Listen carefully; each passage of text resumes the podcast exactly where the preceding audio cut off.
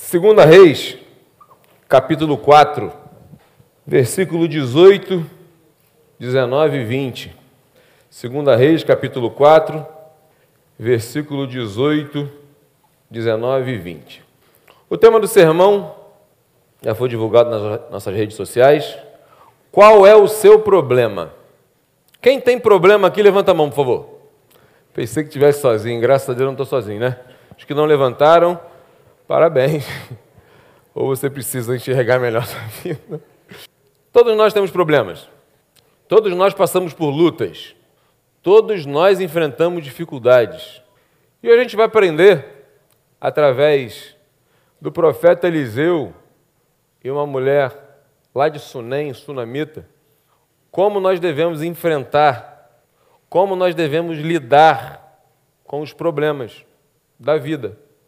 A vida não é um mar de rosas, a vida não é mais o que tem um monte de ditado fala aí. Não, nós passamos por lutas. O texto diz assim, 2 Reis capítulo 4, versículo 18 a 20. Tendo crescido o menino, saiu certo dia a ter com seu pai, que estava com os segadores. Disse a seu pai: Ai, a minha cabeça! Então o pai disse ao moço: Leva-o para sua mãe. Ele o tomou e levou a sua mãe, sobre cujos joelhos ficou sentado até o meio-dia, e então morreu. Um tempo atrás eu preguei sobre esse texto aqui, foi até no dia do batismo, foi bem corrido, né? Mas eu quero tirar outras lições nesse texto que é muito rico. Mas o contexto, para quem não conhece, Lá no versículo 8 começa dizendo que o profeta Eliseu, chegando até Sunem, passando por Sunem, uma mulher rica convida ele. Tem, tem traduções que dizem assim: constrange Eliseu a tomar uma refeição na casa dele, dela. E Eliseu foi. O texto diz que toda vez que Eliseu, o profeta Eliseu, passava por Sunem, ele passava na casa dessa mulher sunamita. A Bíblia não relata qual o nome dela mas Eliseu passava pela casa dela. Teve um dia que ela lá na refeição, na resenha gostosa ali com o profeta, tal, com seu marido, ela chegou para o marido, quando Eliseu foi embora, ela chegou para o marido e falou assim, mozão, esse cara é um homem de Deus, hein? Percebeu que esse cara é um homem de Deus? Percebeu que esse cara, cara ele traz paz para nossa casa, ele é uma bênção aqui quando passa aqui. O que, que, que, tu acha a gente construir um, um, um quarto, uma obra de pedreiro? Construí um quarto para ele, no segundo andar. Aí o marido falou assim: top, vamos fazer. Constrói um quarto para o profeta Eliseu. Eliseu, nessas andanças, passando por Sunem, teve um dia que ele lá no quarto, ele, sabe, Deus, imagino que Deus fala ao coração dele, aí Eliseu, tá bom aí o quarto aí? Split, frigobar, texto não fala isso não, estou inventando aqui. Frigobar, Wi-Fi, TV a cabo, tudo do top, do melhor. Aí Eliseu fala assim para o servo dele, Gease: Gease, chama a mulher sunamita lá. Ela tem feito tanta coisa, olha só. Que a gente está vivendo aqui, graças a ela, chama ela. Gease vai o servo de Eliseu, chama essa mulher sunamita. E Eliseu diz assim: ó, pergunta para ela o que, que nós podemos fazer. Ou melhor, o que, que eu posso fazer para retribuir tudo isso que ela tem feito por nós?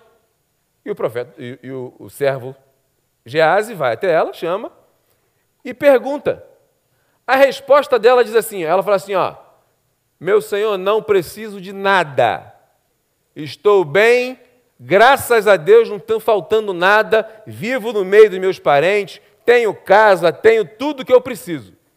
Quando, quando o servo Gease volta, o profeta Eliseu pergunta assim: E aí, Gease, como é que foi lá? Qual é da resenha? Aí ele falou assim: Profeta, ela não tem filhos e o marido dela é velho. Resumindo, só milagre. O profeta manda chamar a mulher. Fala para ela assim, ó. Avisa ela que daqui a um ano ela vai estar tá carregando um filho dela no colo. A mulher entra em desespero. O Eliseu, ele toca na ferida dela. Se você olhar no texto, não dá tempo de trabalhar o texto todo, mas assim, se você olhar no texto, a mulher não toca nesse assunto. Ela não fala nada de filho, muito pelo contrário, ó, a resposta: Estou bem, não preciso de nada. Muito obrigado. Não se preocupa, nós estamos fazendo isso aqui com o amor, você não precisa fazer nada pela gente, nós temos tudo. Somos ricos. Só que Gease percebe que faltava criança na casa. Já viu casa sem criança, como é que é? Tudo tranquilo? Eu lembro quando eu casei, minha esposa, minha casa, tudo arrumadinho. Poucas meninas nasceram, eu nunca mais vi minha casa arrumada. Tem alguém comigo aí? Glória a Deus nossos filhos. Casa sem filho fica sem graça, não fica? Mas quando quer descansar, é delícia. Enfim, Gésio fala assim: ó, profeta não tem filho. Depois de um ano, o texto diz que a mulher carregava seu filho no colo. Aí entra o texto aqui no versículo 18. Tendo crescido o menino, o menino foi com, até com o pai trabalhar. Estudiosos afirmam que ele teve uma espécie de uma insolação muito forte que ele gritava, berrava, ai, ai, ai, minha cabeça, ai, ai, ai. E o texto diz que o pai manda para a mãe, a mãe fica com o filho no colo, gemendo de dor, até o meio-dia, e o filho morre. Eu quero tirar três lições. A gente vai continuar trabalhando o texto, mas três lições através dessa experiência dura dessa mulher sunamita, sua família. E a primeira lição que eu tiro que os problemas chegam até a nossa vida. Quer você queira ou não, os problemas chegam até a nossa vida. Se você olhar no texto, cara, essa mulher era top, filho. serva de Deus. Para perceber quem é homem e mulher de Deus, a pessoa tem que estar tá ligada com Deus, certo? Serva, uma mulher desprendida, era rica, mas uma mulher abençoadora via o profeta Eliseu passando aquele calor, sabe? Empatia. Uma mulher que dividia aquilo que Deus coloca, colocou na mão dela. Eu fico imaginando um churrasquinho top o Eliseu comendo lá com a sua família. O dia que você fizer o churrasquinho na casa, pode me convidar. Eu vou ter o prazer de estar com você. Churrasquinho top lá. Mas isso não isentou ela de passar por problemas. O filho era um milagre vivo presença de Deus clara naquela família, prova viva do poder de Deus naquela família. Mas ficou doente, morreu. Era um ser humano como eu e você. Nós não estamos imunes a problemas, dificuldades, lutas, doenças, pelo fato de sermos cristãos, pelo fato de sermos servos de Deus. Jesus passou por aflições? Passou? Você acha que a gente não vai passar? Os discípulos de Jesus, o texto, quantas. Lembra o texto na, na parte que Jesus enfrenta uma tempestade? Com medo de morrer? Desesperados? Aflições. E estavam obedecendo uma ordem de Jesus. Rapaziada, bora. Lago de Genezaré, vamos passar para o outro lado. Obediência. Enfrenta uma tempestade terrível, apavorante, com medo de morrer. Se você existe um evangelho aí tabajara que se pregam por aí, que quando você aceita Jesus, entrega sua vida a Jesus, você não passa por mais problemas, certo? Mentira. Não existe isso. A Bíblia não fala em lugar nenhum. Lugar nenhum na Bíblia está escrito que depois que você aceita Jesus, que você entrega a sua vida, você não vai passar por problemas. Estou lembrando daquela música, organizações. Tá, quem é dessa época aí? Tabajara. Lembra do negócio? Seus problemas acabaram. Tem igreja que bota, estampa faixa na porta. Seus problemas acabaram. Só falta a vinhetazinha do, do Organização Tabajara. Com todo respeito às igrejas, mas enfim. João 16, 33 diz assim: ó, Estas coisas vos tenho dito para que em mim tenhais paz. No mundo passais por aflições, mas tem de bom ânimo, eu venci o mundo. É maravilhoso a gente saber, desfrutar da certeza, da segurança, que nós temos um Pai todo-poderoso que cuida da gente, que está no controle da nossa vida. A gente enfrenta toda e qualquer situação baseado, solidificado nessa promessa: Deus está no controle da minha vida. Não importa qual problema que chegue, Deus está no controle da nossa vida. Amém? Você acredita nisso? De verdade? Quando o problema chega, tu lembra disso? Ou você fica murmurando? Tudo acontece comigo. Você lembra disso? Em meio às provações? Tenha certeza disso. Deus continua com você no meio da tempestade. Deus continua no controle em meio aos problemas. Deus continua cuidando de você, independente da situação externa. Independente se aparentemente algo seja derrota para você. Creia que Deus continua no controle da sua vida. Amém? Essa é a primeira lição. Os problemas chegam, quer você queira ou não. A segunda lição, que eu quero tirar aqui, olha o versículo, eu vou ler o 21 ou 24. Depois que ela fica até meio-dia com o filho no colo, o filho morre. Olha a reação dessa mulher. A segunda lição que eu quero tirar aqui é o seguinte: os problemas chegam. Primeira. A segunda lição: nós devemos enfrentar os problemas. Amém? Estou falando alto, né? Eu falo alto às vezes, minha pessoa fala, amor, fala baixo. Está sem retorno? O retorno está bom. Estou meio acelerado com a toto ainda, gente. Versículo 21 a 24.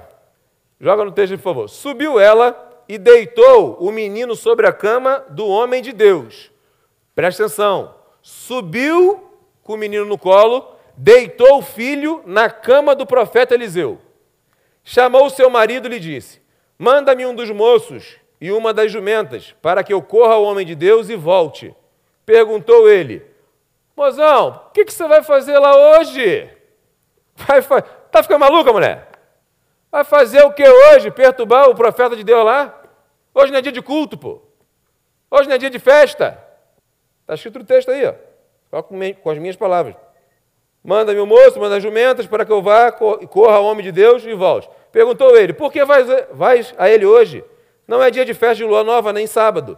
Ela disse: Não faz mal.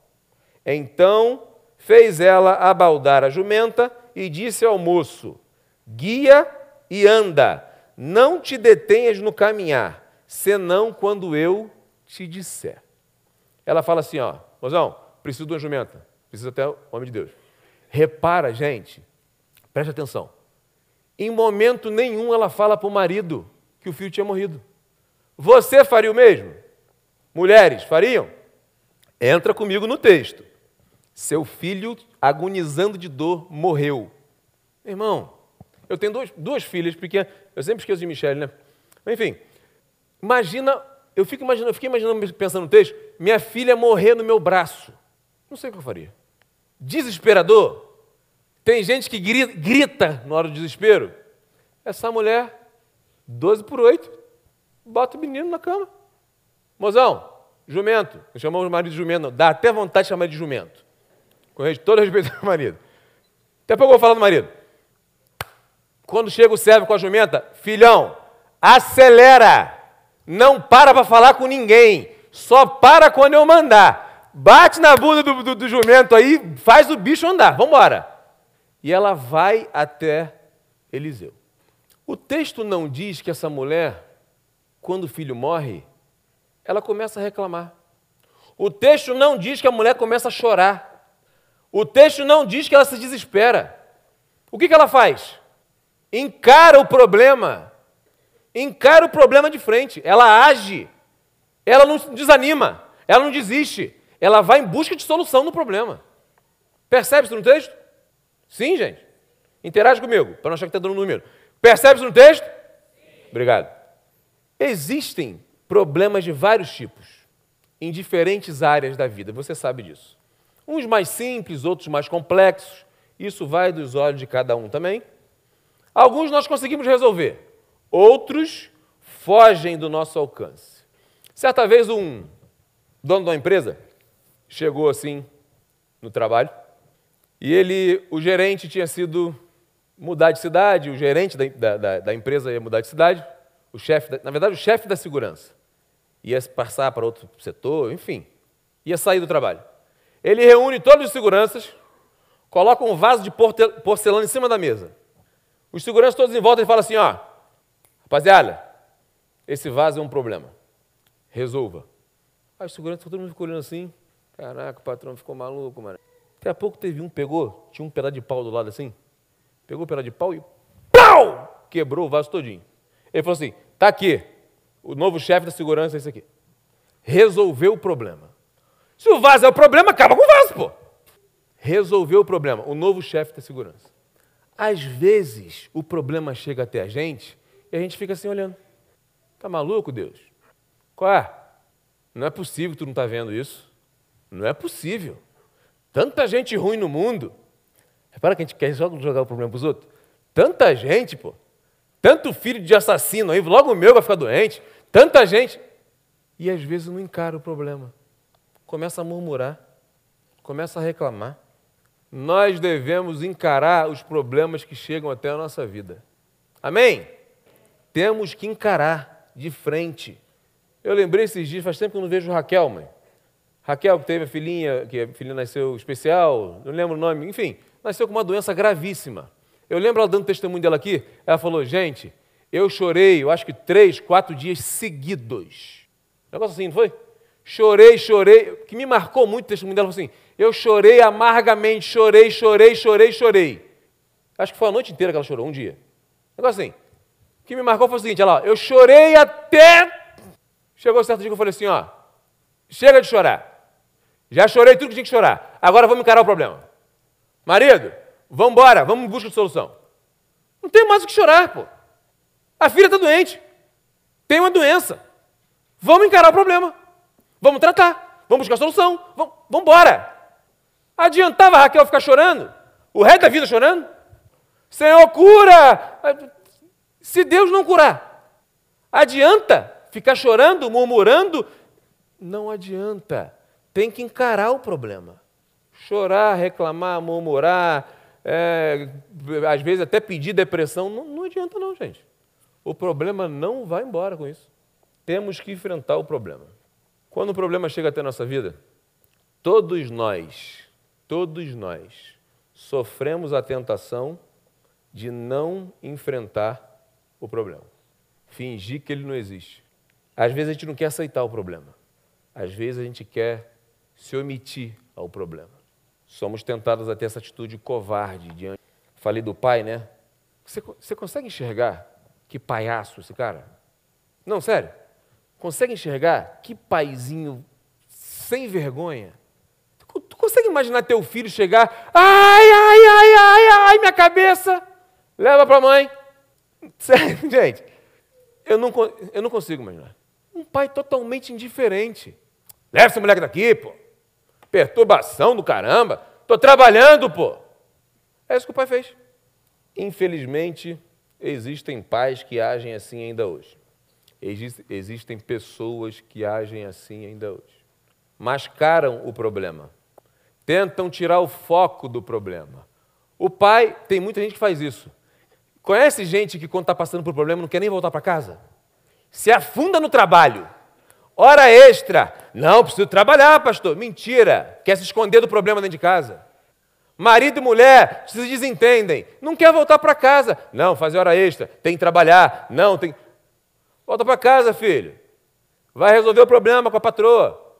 Volta para casa, filha. Tem gente que quer se esconder na igreja, quer passar na igreja. Normalmente, a gente na liderança a gente sabe disso. Pessoa que quer passar de segunda a segunda na igreja, que isso não é saudável. Não é saudável. Você tem uma, uma família para criar, para cuidar, você tem uma casa para cuidar, você tem atribuições que só você pode e deve fazer. Nós, como igreja, não queremos que você fique aqui de segunda a segunda. Porque senão, daqui a pouco, você está com problema dentro de casa. A gente não quer problema para você. A gente está aqui para cuidar, te ajudar e te orientar. Não para te usar. Mas tem gente que quer se esconder na igreja. Quando percebo assim, eu já já vou em cima para saber. Como é que está aí? Como é que está na tua casa lá? Como é que está o casamento? É, eu já sei. Pode voltar. Não vai vir ensaiar. Não vai vir. Vai para casa. Vai cuidar do seu problema em casa. Se precisar de ajuda, estou aqui para te ajudar. Mas para de se acovardar. Pode ir para casa resolver o problema. Nós queremos famílias saudáveis. Conhece gente que fica a vida inteira dentro da igreja e a vida inteira com problema dentro de casa? Conhece? Não precisa levantar a mão e nem catuca ninguém. Conhece? Eu sei que você conhece. Sim. Quantos pastores? Uma bênção no ministério pastoral. Ministério super, mega bem sucedido família desgraçada. É isso que Deus quer? É isso que Deus quer para gente? Não é. Problemas têm que ser encarado, enfrentado. Não fuja dos seus problemas. Encare de frente. Aprenda com essa mulher. Ela age. Ela vai até o profeta. Você tem enfrentado seus problemas? Seja sincero, é uma pergunta retórica, não precisa responder. Pensa. Você tem encarado seus problemas pessoais, às vezes emocionais, familiar? Você tem encarado seus problemas?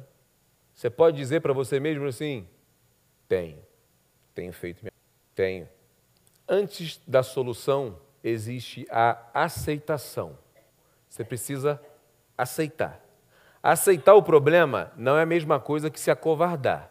Aceitar o problema é você entender que existe o problema e você sai em busca de solução. Se acovardar é o quê? Você sabe que existe o problema e finge que ele não existe. É diferente. Aceitar para você. A psicologia explica isso. Só busca a solução de problema quem aceita. Já viu gente que acontece muito, principalmente com filhos, quando tem alguns traços de, de alguma doença especial, algo, não quer, não quer enxergar. Encara. E apareceu um caroço. Deus me livre, não vou nem fazer exame. A pessoa começa a morrer antes. Ah, isso deve ser câncer. Isso... Eu já passei por uma situação, não vou falar porque, enfim. Mas eu falei assim, cara, eu, será que isso é câncer, maluco? Falei, Senhor, Jeová Rafá, será que isso é câncer? Desesperador. Tem que fazer o exame, filho. Falar em exame. Deixa eu beber aqui. Vocês estão rindo de quê? Eu já escutei mais de uma vez isso. Eu tenho um amigo que é urologista. Eu já escutei vocês falar assim: eu morro, mas ninguém me toca. Morro. Que isso, cidadão? Vai lá encarar o doutor, filho, não tem jeito não. Passa só o pé. Eu não sei, eu, eu sei. Ainda não fiz o exame de toque, mas quando tiver que fazer, eu vou fazer. Tem essa não. Espero que seja o mais tarde possível. Mas tem que fazer. Machão, não. Filhão, encara o dedo do doutor e vai embora. Zé deve estar me assistindo lá. Melhor urologista de Campo Grande, nosso patrocinador, West Uro. Top demais. Não vou falar mais não. Não vou falar mais não. Ele fala assim, irmão, para de brincar com isso, pô. Esse negócio é sério, é muito profissional. Isso quer? Tem nada a ver com isso aqui? Tem sim. Encara o problema, filho. Vambora. Ah, pode ser só o PSA, doutor? Não. Vamos lá, que o doutor está preparado esperando. Amém, homens? Ah, teve um que até engasgou, viu? Amém! Ai. Morro com câncer de próstata, mas não vou encarar o dedo do doutor. Vai no consultório, chega no consultório, disfarça, dá uma olhadinha no dedo dele, vê se é fininho. Vai lá, filho, encara. Tem que encarar. Impotência sexual. Vocês estão rindo? O negócio é sério. Impotência sexual. Filhão, estão rindo, né? Filhão, vai procurar ajuda. Tem um monte de. Tem um monte de homem dificuldade com impotência sexual e não busca ajuda. Filho, uma vez, tem que tomar cuidado com as coisas que eu falo aqui. Uma vez eu conversei com um rapaz, ele estava com dificuldade. A esposa procurou. Às vezes a gente, pastor, a gente é terapeuta sexual também, sabia? Ah, procurou. Falei, posso conversar com ele? Por favor, eu não aguento mais. Falei, calma, filha, segura, calma, que o negócio vai funcionar, calma. Fui conversar com o cidadão. Falei, filhão, vai buscar ajuda. Você precisa suprir a necessidade sexual da tua esposa. Vai buscar ajuda. Ah, cheio de vergonha. E eu brinco assim, crio um ambiente tranquilo para a gente bater um papo. Falei, filho, tem que buscar ajuda. Tu quer que tua mulher vá buscar sexo na rua? Quer? Qual é, pastor? Filho, vamos embora, vai procurar ajuda. Foi buscar ajuda, resolveu. Não sei como é que tá não, que não volta para falar depois, mas tá uma belezura.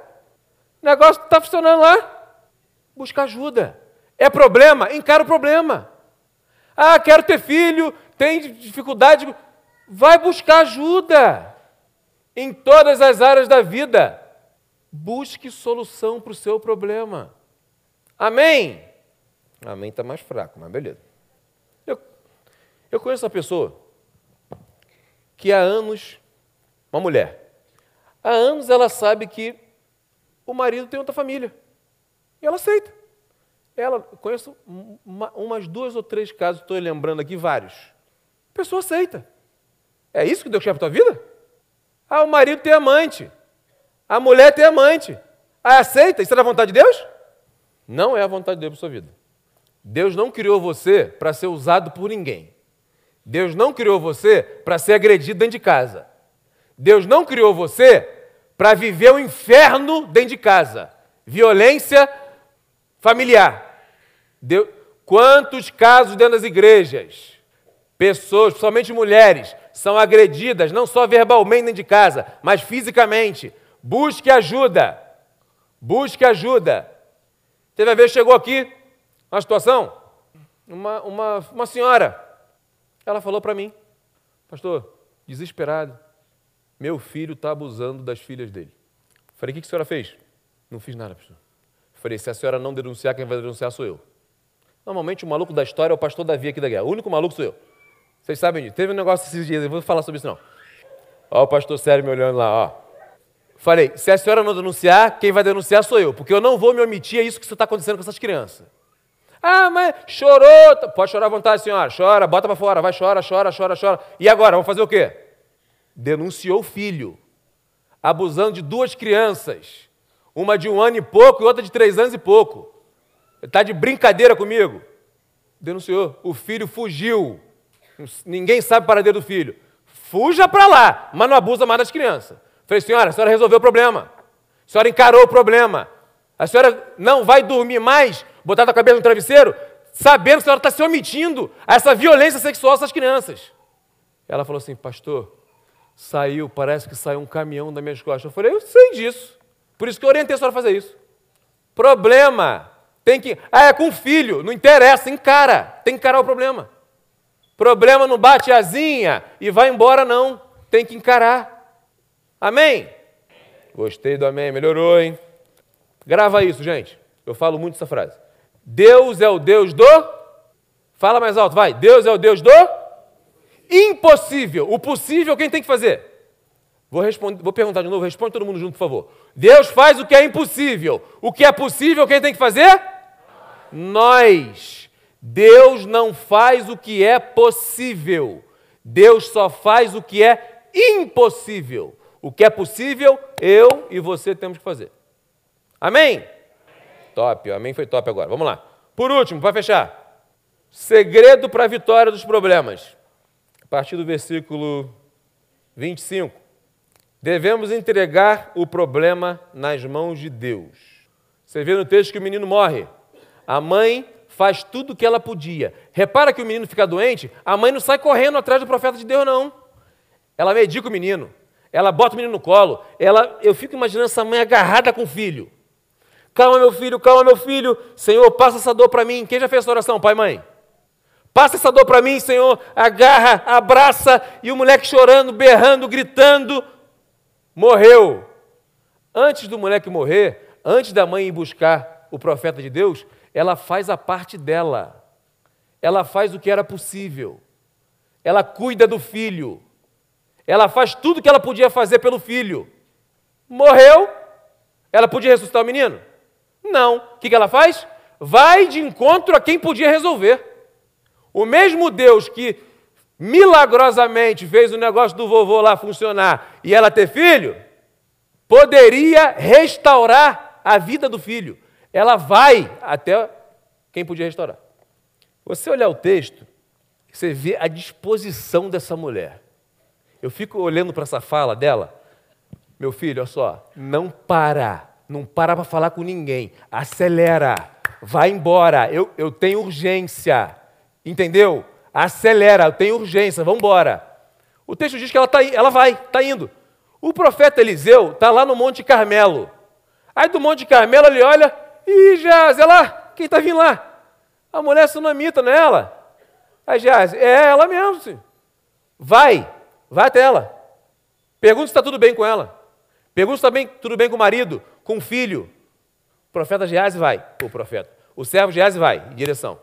O texto diz, fica, imagina o seguinte: Monte Carmelo, lá em cima na galeria, a mulher vindo, chegando. Eliseu vê. Gease vem de encontro, de longe isso, vem de encontro. Quando chega perto, quando cruza, chega perto da mulher, fala assim: E aí, Sulamita, parceria, tá tudo bem contigo? Tá tudo bem com o marido? Tá tudo bem com o molecão lá? Sabe o que ela responde? O que ela responde? Relax. Tudo bem. Estava tudo bem, gente? Olha lá, versículo 26. Ela responde: Tudo bem. Por que, que ela responde tudo bem? Pensa. Por que, que ela responde estava tudo bem? Ela mente? Ela confia em Deus? Eu vejo o seguinte, que é um dos erros que a gente comete muito. Irmão, eu sei quem pode resolver meu problema. Eu estou indo de encontro para quem pode resolver meu problema. Eu vou me distrair com quem não pode resolver? Eu vou contar problema meu para quem não pode resolver? Eu vou até o cara. Você conhece gente que fica desabafando em Facebook, Instagram, status? Conhece? É você? Instagram não vai resolver teu problema, não, filho. Minha querida, Instagram não vai resolver. É, Twitter não vai resolver. Leva seu problema para quem pode resolver. Para de ficar contando teus problemas, choramingando. É, é chorar pitanga que fala? É pitanga mesmo que fala? Por que chorar pitanga? pitanga? Lembra que tinha pitanga na casa? Enfim, deixa eu falar. Para de ficar. Nhenhenhé, sei o quê, coitadismo. É, vai até quem pode resolver seu problema. Entregue seu problema nas mãos de quem pode resolver. Deus. Deus pode resolver todo e qualquer problema. Só que você precisa entregar nas mãos dele. Você tem o costume de fazer isso? Quando eu iniciei, eu perguntei se vocês tinham um problema. Vocês têm problema como eu tenho. Você já colocou esse problema nas mãos de Deus? Você já entregou o seu problema nas mãos de quem pode resolver? Já? Se você olhar no texto, você olhando no texto de forma geral, você vai ver que assim, em momento nenhum. Tem até um momento no texto que parece que, que Eliseu fala direto com a sunamita, mas ele não fala.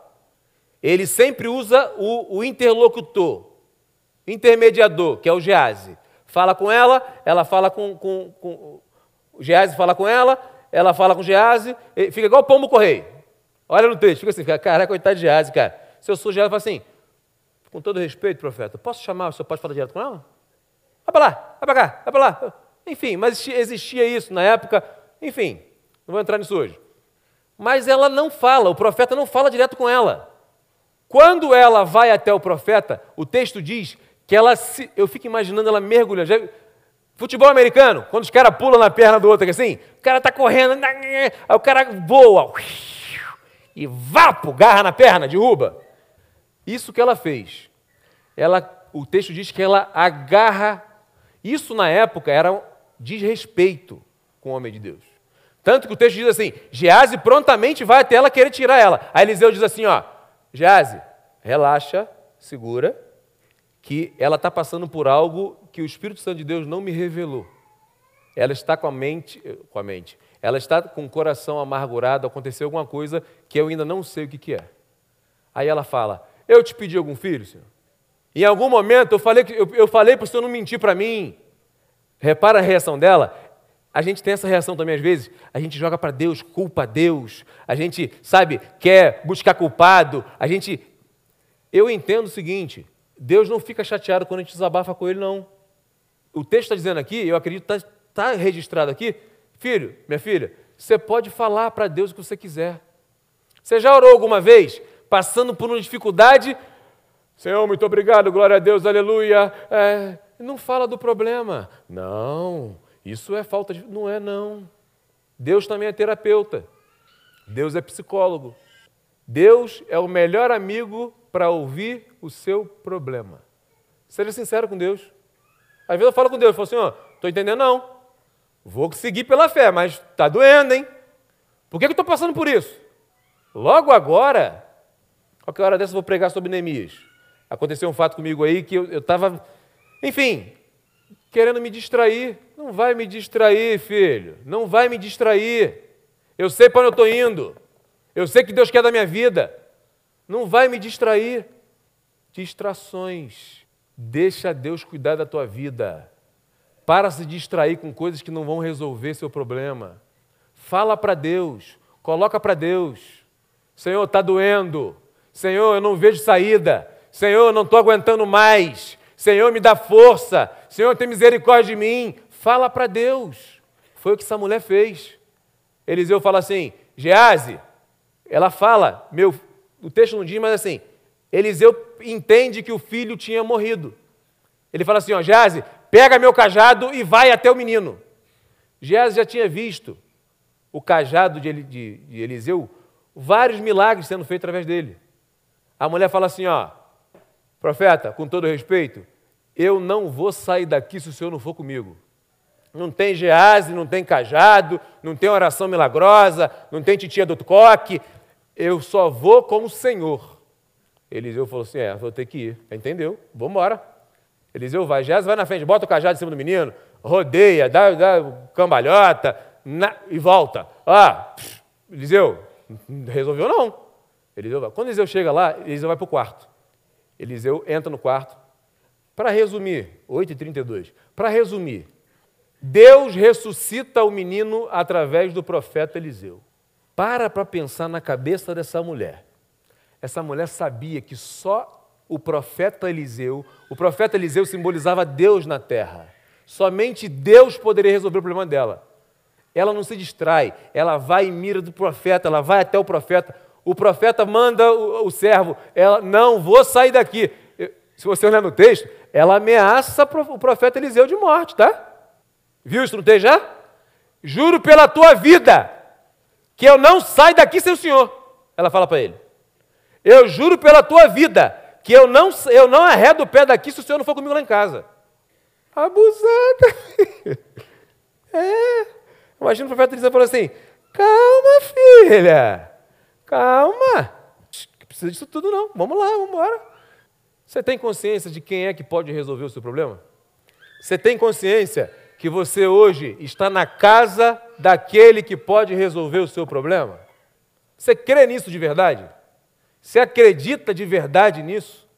Que o mesmo Deus que ressuscitou o filho resolveu o maior problema que essa mulher, essa família poderia resolver, passar, o mesmo Deus que fez o milagre na vida do filho da sunamita, é o mesmo Deus que está aqui hoje? Você acredita? Eu quero orar com você então. Quero orar com você que acredita nesse poder. Qual é o seu problema? Deus está perguntando para você hoje. Qual é o seu problema? Feche seus olhos, por favor. Eu convido você a falar para Deus qual é o seu problema nesse momento. Seu problema é de desemprego? Fala para Deus. Você está com problema no casamento? Fala para Deus. Ele está aqui e está ouvindo você. Seu problema com seus pais? com seus filhos, seu filho, sua filha, seu pai, sua mãe, coloca diante de Deus.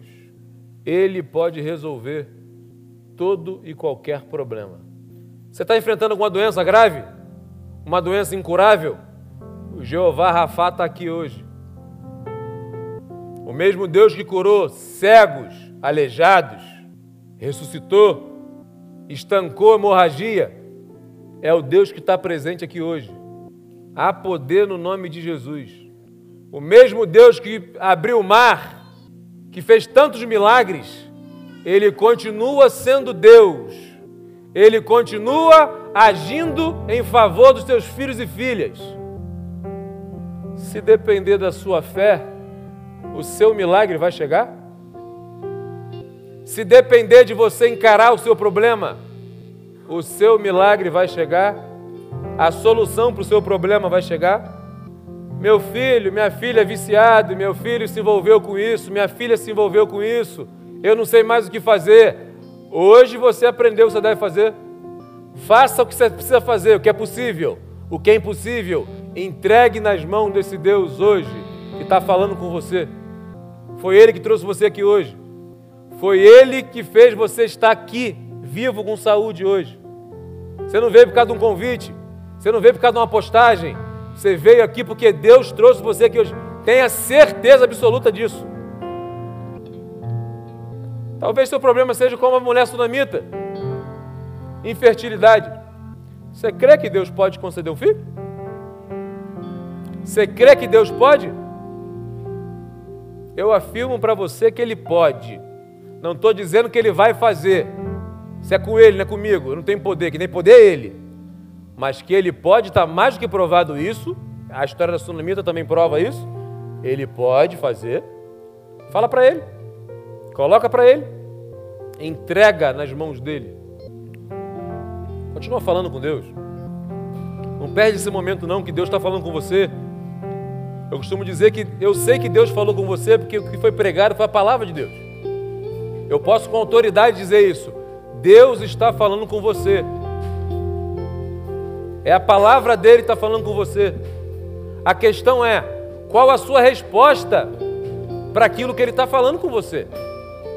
Eu creio. Eu costumo dizer que diante do problema nós temos duas opções. Ou a gente encara, busca Deus, ou a gente se afasta de Deus. Ou busca a solução em Deus, ou coloca a culpa em Deus. Eu convido você hoje a buscar a solução do seu problema em Deus.